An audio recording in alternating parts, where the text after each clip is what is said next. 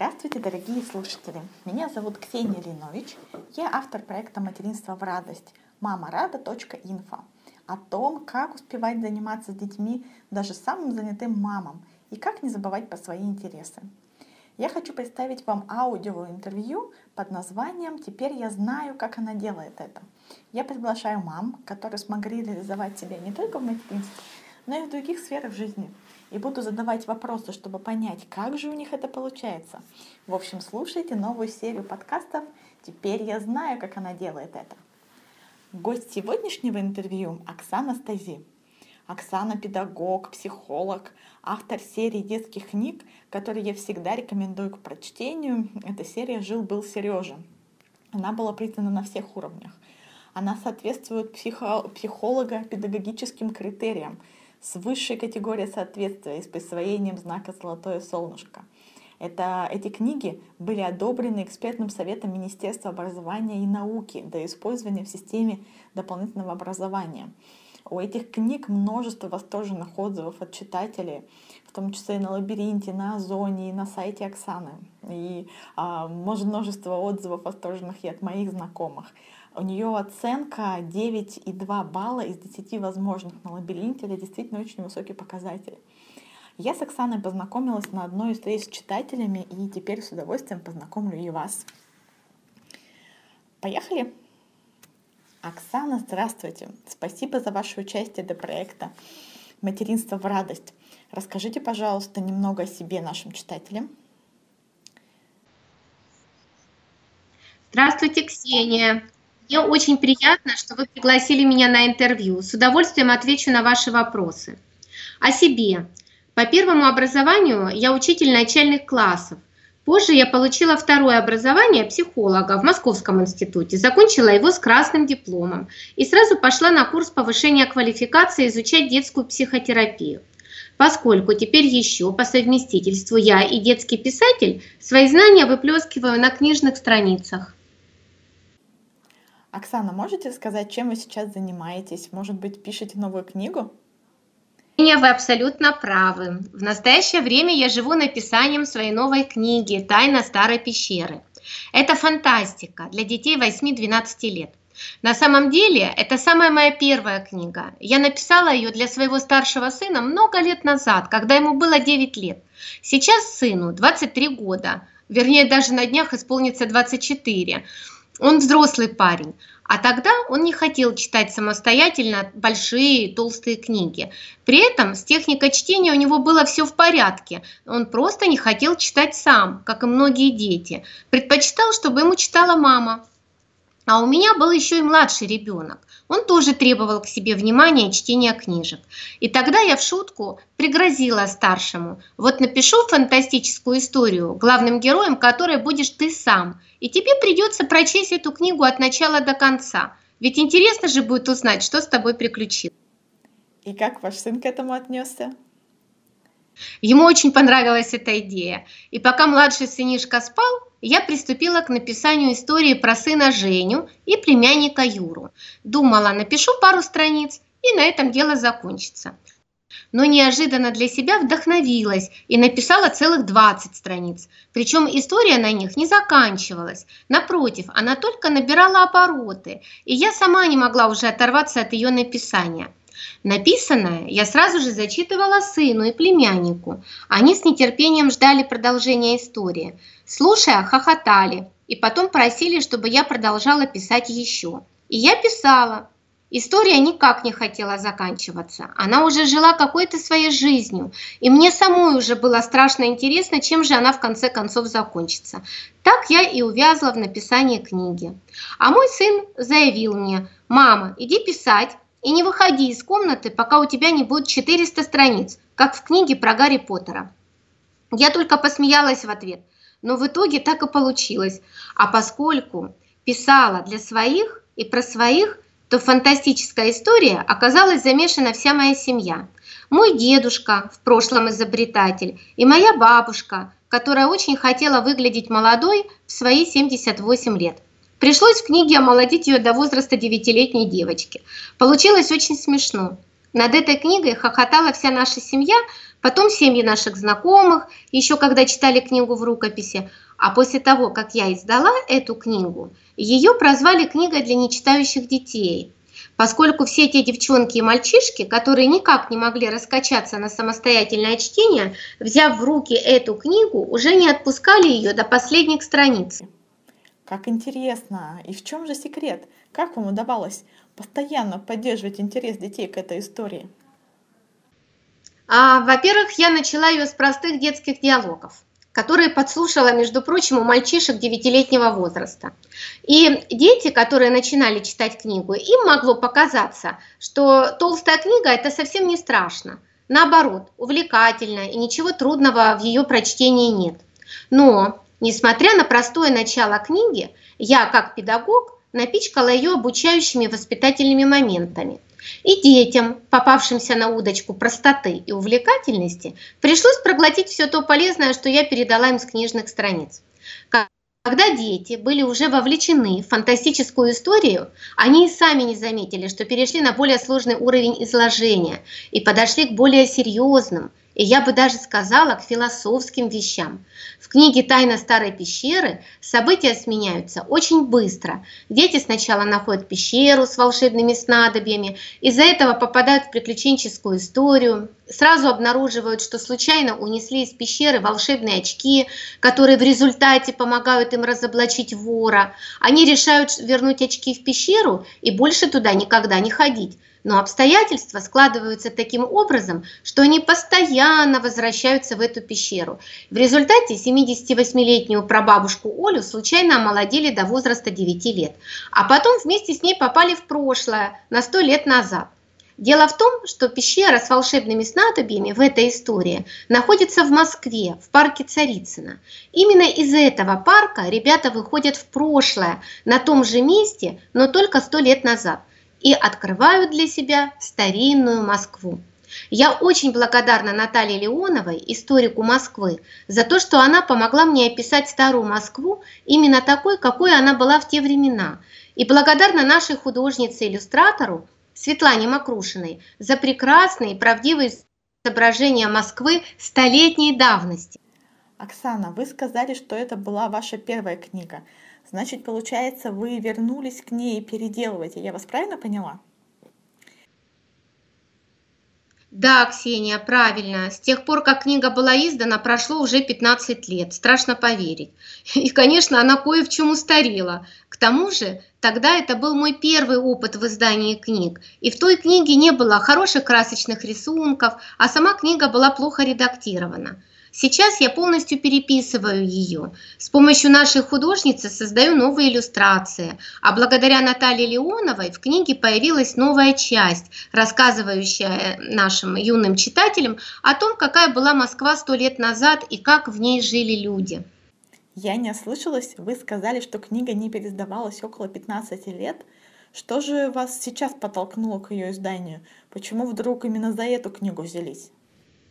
Дело в том, что в этом году моя любимая бабушка Оля, та самая, которую я молодила в книге до 9-летнего возраста, ушла из жизни. Ей было 96 лет. Она очень хотела дожить до 100 и в последние дни жизни переживала, что как только ее не станет, мы все ее тут же забудем. Вот в память о моей бабушке и о моем дедушке я и решила переиздать эту книгу. Пусть они видят с небес, что мы их помним и любим. А вообще, Ксения, знаете, 15 лет – это, конечно, очень большой срок. За это время выяснилось, что я каким-то немыслимым образом считала информацию об айфонах и айпадах, потому что в моей книге они описаны, описаны именно такими, какими мы их видим сейчас в реальности. В книге главные герои с помощью умного прибора, который по описаниям очень похож на iPad или iPhone, выясняют прогноз погоды поминутно, что в принципе вполне возможно в современном мире, но невозможно было сделать обычному человеку 15 лет назад. Потом еще, отправив детей в город фантазий, я усадила их э, в машины, которыми не нужно было управлять. Стоило только нажать кнопку, и машина сама ехала по заданному маршруту, обгоняя остальные автомобили, поворачивая без участия водителя. Но сейчас в современном мире уже идет речь о выпуске таких машин. А 15 лет назад никто об этом не говорил. Еще в этой книге я написала о летающих машинах в будущем. Там якобы дети у меня попадают в будущее и одним глазком успевают ухватить, что машины в будущем не по дорогам ездят, а летают. И, а сегодня уже не секрет, что такие проекты существуют и готовят к реализации. Но 15 лет назад я об этом не знала и знать не могла. Вот что интересно. В книге много еще того, что не сбылось, но, возможно, через какое-то время сбудется. Так что книга «Тайна старой пещеры» действительно будет интересна детям. Мои читатели, те, кто уже прочитал книгу, говорят, что она не менее увлекательна, чем книга про Гарри Поттера, но пользы от нее гораздо больше. И я им очень благодарна за эти слова. Книга «Тайна старой пещеры» выйдет в марте 2017 э, года.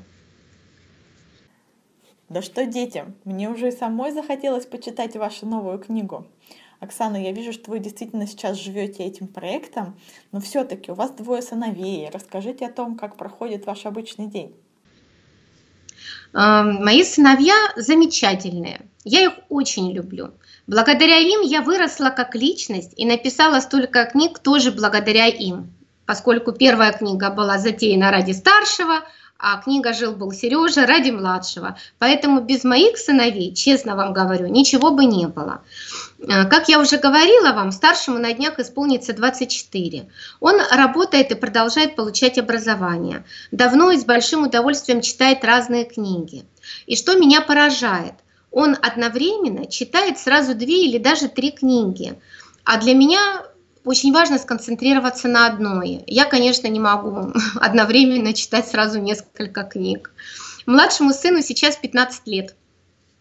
О, это замечательный период времени, как раз самый подростковый возраст. Расскажите, как у вас этот период проходит? Ну, на самом деле он уже почти прошел. Ведь с 16 лет сын будет считаться юношей.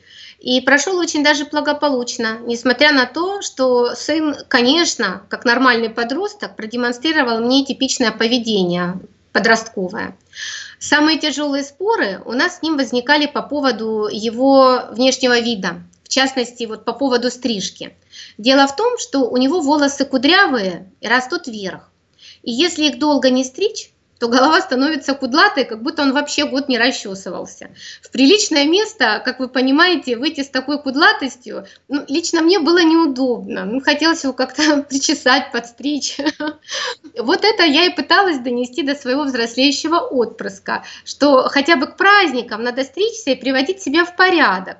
Ну, а сын в ответ пытался донести до меня, что голова-то его, и волосы тоже принадлежат ему, поэтому он имеет полное право стричь их тогда, когда захочет, даже если этот радостный для меня момент будет происходить всего лишь один раз в год. Ну, а после стрижки, конечно, все возмущения по поводу нового внешнего вида доставались мне. Это прям было яростное негодование, что вот видишь, мама, я из-за тебя подстригся, и вот я теперь так плохо выгляжу. А на самом деле выглядел замечательно. И сейчас еще вот э, достаются мне эти отголоски. Хотя к парикмахеру он ходит без меня, естественно. Сам выбирает мастера и сам выбирает стрижку. Но э, вы, наверное, представляете себе, что значит не стричься для мужчины месяцев 6 или больше, а потом вдруг постричься до нормальной длины волос. Мне кажется, тут любая длина покажется очень короткой, и, конечно, это вызывало большое возмущение у сына. И, и что интересно, после такой стрижки он надевал капюшон, чтобы никому не показывать, как он выглядит. Хотя мне высказывался. И сутки ходил в таком виде по дому в капюшоне, чтобы никто не видел его новую прическу. А через пару дней он к ней привыкал, и все возвращалось на круги своя. Но должна вам сказать, да, что этот период, слава богу, у нас уже закончился. А, буквально вот на прошлой неделе сын сообщил мне о том, что к Новому году собирается постричься. И меня это очень порадовало. Я, конечно, поддержала его. О, Теня, а вот, простите, да, вы еще спрашивали, как проходит мой обычный день. Вы все еще хотите получить ответ на этот скучный вопрос? Ну почему же скучно? И интересно же узнать, чем отличается обычный день писателя от обычного для тех, кто книги не пишет, например, меня. А, на мой взгляд, ничем не отличается. Просто каждый из нас делает свое дело и самостоятельно распоряжается своим временем. Например, для того, чтобы писать книги, я встаю в 5 утра. Вот в последнее время уже на протяжении э, двух последних месяцев. Как приятно встретить единомышленника. Я тоже встаю очень рано. А расскажите, а что вам дают ранние подъемы? О, ранние подъемы мне дают целых два часа до сбора в школу и на работу моих любимых мужчин, мужа и сыновей. Целых два часа меня никто не трогает, не зовет, ничего не просит сделать. И я успеваю за это время написать примерно 4 страницы текста. Иногда даже больше получается. А потом я имею возможность позавтракать во второй раз – вместе со своей семьей, мужем и детьми, проводить их из дома. Для меня это очень важно, видеть, кто когда вышел, каждого чмокнуть в щеку, пожелать удачного дня. И после этого я возвращаюсь к написанию книги. И у меня еще примерно целых два часа э, работы в полном спокойствии. А потом, конечно, город просыпается, оживает, и примерно с 10 утра начинают раздаваться телефонные звонки, приходят письма по электронной почте – но я уже на них реагирую спокойно, поскольку я уже отработала свои 4 часа, и я имею возможность отвечать э, на звонки, письма, ну и, конечно, переключаюсь на домашние дела, которых всегда очень много. А как же вдохновение? Неужели оно приходит, когда вы пожелаете, и даже в такую рань? Ну пусть оно только попробует не прийти.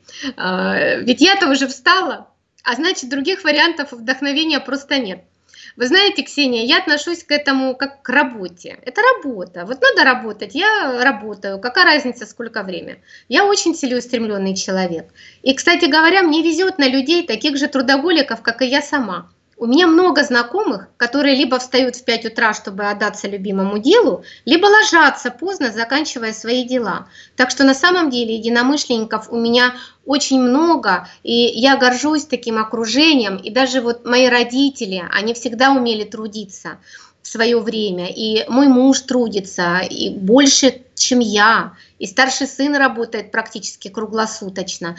То есть сплошные трудоволики вокруг меня, так что мне было деваться некуда. Как проходит ваше утро, вы нам уже рассказали. День, как я поняла, уходит на решение разных дел, в том числе домашних. А как в вашей семье проходят вечера? А, ну, получается, что вечерами я, как правило, дома, поэтому встречаю своих близких теплым ужином, интересуюсь, как прошел их день. Единственное неудобство при моем сегодняшнем режиме работы – это то, что я очень рано ложусь спать спать часов 9-10 вечера. Я больше просто не выдерживаю. А на самом деле, в период ненаписания книг, я любитель посидеть до полуночи, что-то почитать, посмотреть какой-нибудь хороший фильм или телепередачу. Это мое законное время для отдыха, понимаете? А сейчас я его лишена, и мне этого очень не хватает. Кстати, может, порекомендуете хорошие фильмы из тех, что понравились лично вам? О, это с удовольствием. Один из новых российских хороших фильмов «Ивановы». Совсем недавно его посмотрели.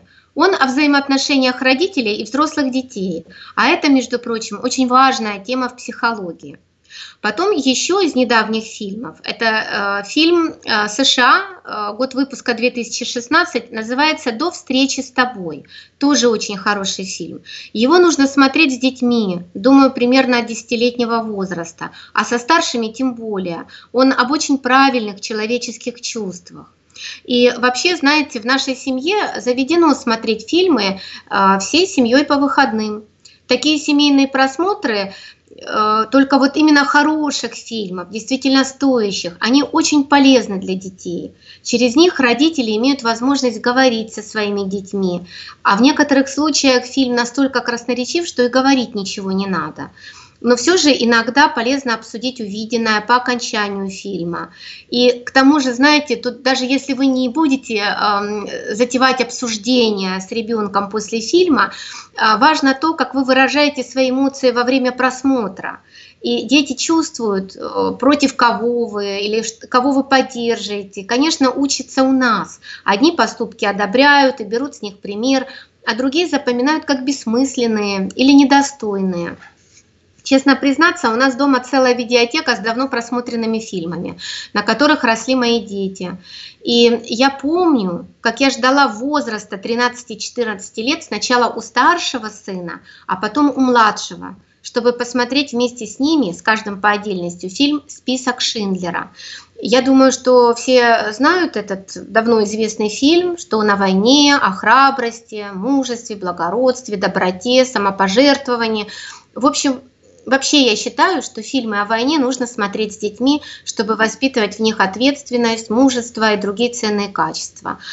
А если вы вдруг загоритесь идеей подбирать домашнюю видеотеку для семейного просмотра, то в вашей видеотеке могут оказаться такие старые зарубежные фильмы, как «Римские каникулы» с Одри Хепберн, э, из более современных «Голливудский семьянин», или дневник памяти. Это вот как раз фильмы о значимости семейной жизни, о верности, о настоящей любви, между прочим.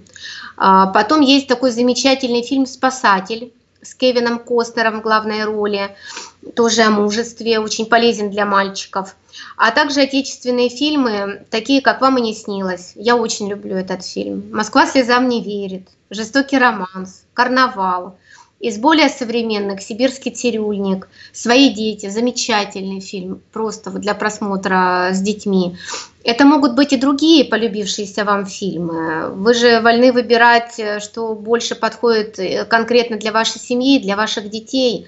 И если вы правильно организуете совместный просмотр фильмов, о любви, о дружбе, жизненных ценностях, то это будет воспитывать в ваших детях вкус к хорошим фильмам. Он будет это будет приучать их смотреть по телевизору, а, наоборот, не смотреть по телевизору все подряд. Вот сейчас очень много боевиков с жестокими сценами, и дети теряются, их привлекают внимание любая картинка на экране. И вот именно родители задают, эм, закладывают этот хороший вкус для просмотра фильмов и дают правильное направление в поисках настоящего чувства и в построении отношений с противоположным полом в будущем.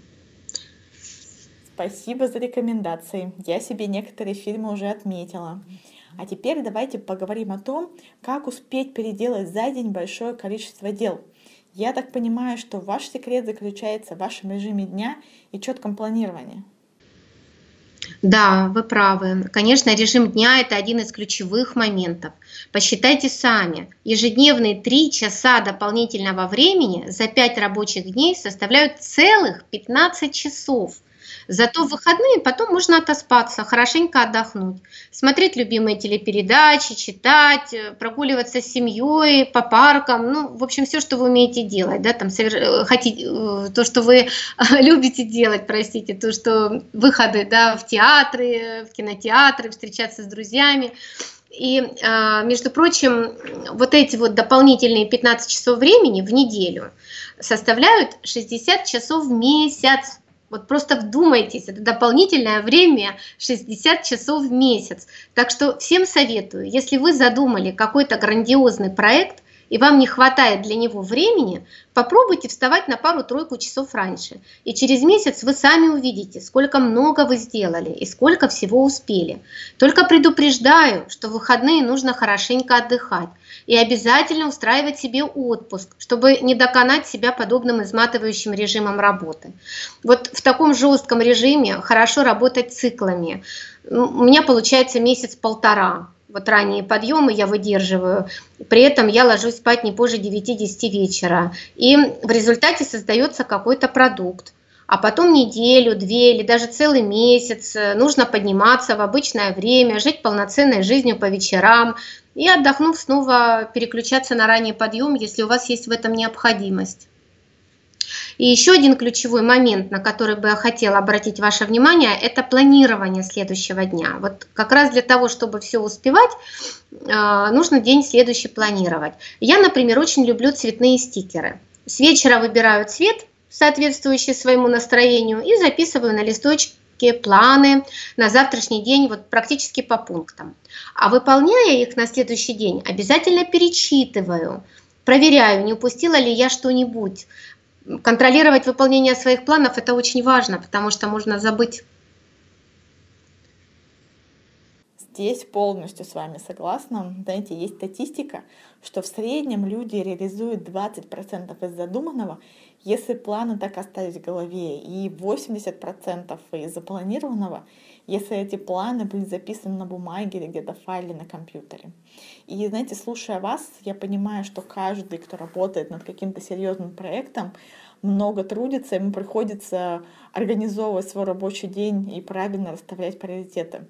Но я хочу снова сменить немножко тему разговора и рассказать вам о том, что мы с сыном и мои друзья и другие читатели говорят о том, что с удовольствием прочли серию ваших книг «Жил-был Сережа», и я уже поняла, что вдохновение для своих книг вы черпаете в детях, и в своих, и в окружающих.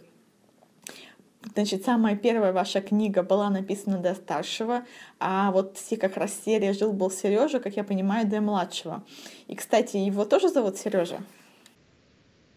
Нет, Сережей зовут моего любимого брата, а у младшего сына другое имя. Он не является персонажем книги, он всего лишь стал ее прототипом. Такой же светленький, голубоглазый, с кудрявыми волосами. И, конечно, все сцены, описанные в книге, они э, появились из жизни младшего сына. И действительно, изначально я писала книгу «Жил-был Сережа» для него. Но потом поняла, что она интересна всем детям того же возраста и решила ее издать. И с тех пор прошло уже три года, а к этой книге интерес читателей не ослабевает. Напротив, возрастает. Я получила и продолжаю получать множество самых прекрасных отзывов. И они сделали меня счастливой. Я очень благодарна своим читателям и маленьким, и большим. Спасибо. Насколько я знаю, малышам очень полезно читать книги не только про зайчиков и мишек, но и про других малышей, которые попадают в простые бытовые ситуации, например, как история про Сережу. Да, действительно, психологи рекомендуют начинать читать с детьми именно рассказы о межличностных отношениях, где нет бабы-яги, волка и всяких других устрашающих персонажей. До трех лет ребенок учится отделять реальность от фантазийного мира – и для него важны рассказы о мальчиках и девочках того же возраста, то есть о таких же, как он сам. И с помощью реальных рассказов у ребенка происходит социализация. Он начинает понимать правила окружающего мира и чувства, что очень важно, свои собственные и чувства других людей. Кстати говоря, о больших, о детях постарше, кроме книги «Жил-был Сережа», какие книги у вас еще есть? А, ну, во-первых, для малышей, кроме серии «Жил-был Сережа», имеется серия под названием «Книжка про Настю». Она для деток двух-трех лет. Главной героиней книжки стала реальная девочка Настя. Это дочка моей близкой подруги, с которой мы дружим уже около 30 лет. А, несмотря на то, что давно проживаем в разных городах и даже странах. Это я к тому, что вы, Ксения, сказали, персонажи всех моих книг – реальные дети. Это действительно так. Главными героями моих книг стали не только мои сыновья, но и племянники, дети моих друзей, друзья моих детей и, конечно же, мои ученики. А, но отвечаю на ваш вопрос. Э, для детей постарше у меня тоже есть очень хорошие книги. Те, которые сеют то самое зерно, которое в результате дает богатый урожай в виде духовного развития наших детей. Перечисляю. Это книга «Приключения клубчика», фантастические истории для детей 4-6 лет. По сути, это продолжение книги про Сережу, в которой я изменила стиль повествования и сделала ее фантастической. Ну, невозможно же выпускать «Жил-был Сережа 4», «Жил-был Сережа 5». Это уже, знаете, из серии «Сережа женится», «Сережа идет в армию» и так далее. Вот. Потом идет э, книга «Мой четвероногий друг». Эта книга содержит рассказы на поведенческую тему и также повествует о братьях наших меньших для детей 5-9 лет. Эта книга прежде всего об ответственности, очень важной черте характера, которую не всем родителям удается воспитать в своих детях. Ко мне, как психологу, родители часто обращаются с вопросом о том, как привить ребенку чувство ответственности. Чтобы этот вопрос не возникал, читайте книгу вместе с ребенком, обсуждайте поведение главных персонажей и сообща делайте выводы о том, как вы будете строить отношения в своей семье. Кстати говоря, книга «Мой четвероногий друг» вошла в шорт-лист победителей конкурса «Книга года 2015. Выбирают дети». Из 20 победителей у нас седьмое место. А, затем идет книга «Страна не читали». Она поможет детям вдохновиться чтением, перестать путать буквы и, наконец, начать читать по слогам. А, следующее – путеводитель от подростка к взрослому. Ты и взрослая жизнь. Инструкция от ошибок. А, она направлена на подростков и их родителей. Это книга об ответственности, которую необходимо взять на себя в половой жизни всем молодым людям. Книга рассказывает родителям о половом воспитании детей – а подросткам дает множество важных сведений, чтобы предотвратить их раннее вступление в половую жизнь, заражение различными заболеваниями, передающимися половым путем. Да, в этой книге вы подняли очень серьезную тему. Многие родители задаются этими вопросами, я в том числе, как рассказать ребенку, подростку о половой жизни и в какой именно возрастной период это стоит делать. А, вы знаете, а, не буду много рассказывать об этой книге. Подробнее читатели смогут узнать на моем авторском сайте 3w stazi s tazi.ru. И скажу только, что эта книга получила высокую оценку от ведущих специалистов страны, медиков и психологов. Вера Брежнева и Елена Ханга прочли эту книгу вместе со своими дочками-подростками и рекомендуют ее для прочтения родителям и их взрослеющим детям. Я очень горжусь этим. Спасибо им большое. А какие еще детские книги вы можете порекомендовать? Может быть, что-то из своих любимых в детстве? А, в детстве я очень любила, когда мама читала мне и брату. Э, это были стихи Агнии Барту, Чуковского и другие. Э, я часто просила почитать и даже снова перечитать Денискины рассказы Драгунского. А, самостоятельно я начала посещать библиотеку в 6 лет и перечитала все, что попадалось мне под руку. «Маленький принц», «Тим Талер или «Проданный смех», э, «Оливер Твист», «Принц и нищий», кстати, замечательная книга, читала ее потом со своими детьми, и со старшим, и с младшим, очень много мучит. А позже уже прочла все толстые книги Фенимора Купера, «Последний из Магикан» и так далее, и э, влюбилась в свое время, вот в юношеском возрасте уже, наверное, в серию книг «Библиотека приключений», «Третий глаз Шивы», э, «Лунный камень» и другие. Оксана, спасибо за краткий обзор ваших книг и остальных, которые вам понравились. А, с вашими книгами читатели смогут подробнее знакомиться на вашем сайте, я обязательно дам на него ссылку. А также в конце статьи будут ссылки на лабиринты Озон, по которым можно будет эти книги купить. И хотелось бы напоследок спросить у вас, как у психолога, что, по-вашему, самое важное для развития ребенка? А, Ксения, спасибо вам за это интервью. Было очень приятно с вами общаться. Отвечаю на последний вопрос. Самое важное в развитии ребенка – это быть любимым в своей семье. А для родителей важно любить ребенка так, чтобы ваш ум при этом был добрым, а сердце умным. Это я сейчас цитирую слова Константина Дмитриевича Ушинского. Поймите, истинная любовь дает ребенку крылья – которые позволяют ему расти уверенным в себе человеком, увлекаться различными видами деятельности, открывать в себе таланты. Крылья, любовь, да, дают э, возможность ребенку взлететь и летать в полном смысле от счастья, реализовываться в профессиональной сфере, в личной жизни, быть счастливым. Любовь – это начало начал, основа всему позитивному. И я от всей души желаю вам, Ксения, и всем нашим читателям любви к своим близким. Будьте любимы, любите сами и обязательно обретете счастье. Вы только что послушали интервью с Оксаной Стези в рамках проекта «Теперь я знаю, как она делает это». Я получила удовольствие от общения с Оксаной, надеюсь, вам было так же интересно, как и мне. Напоминаю, что все книги, о которых мы говорили, все ссылки, они есть на, в статье на сайте «Материнство в радость» мамарада.инфо. Там же можно подписаться на уведомления о новых интервью и статьях. Скоро услышимся. С вами была Ксения Линович.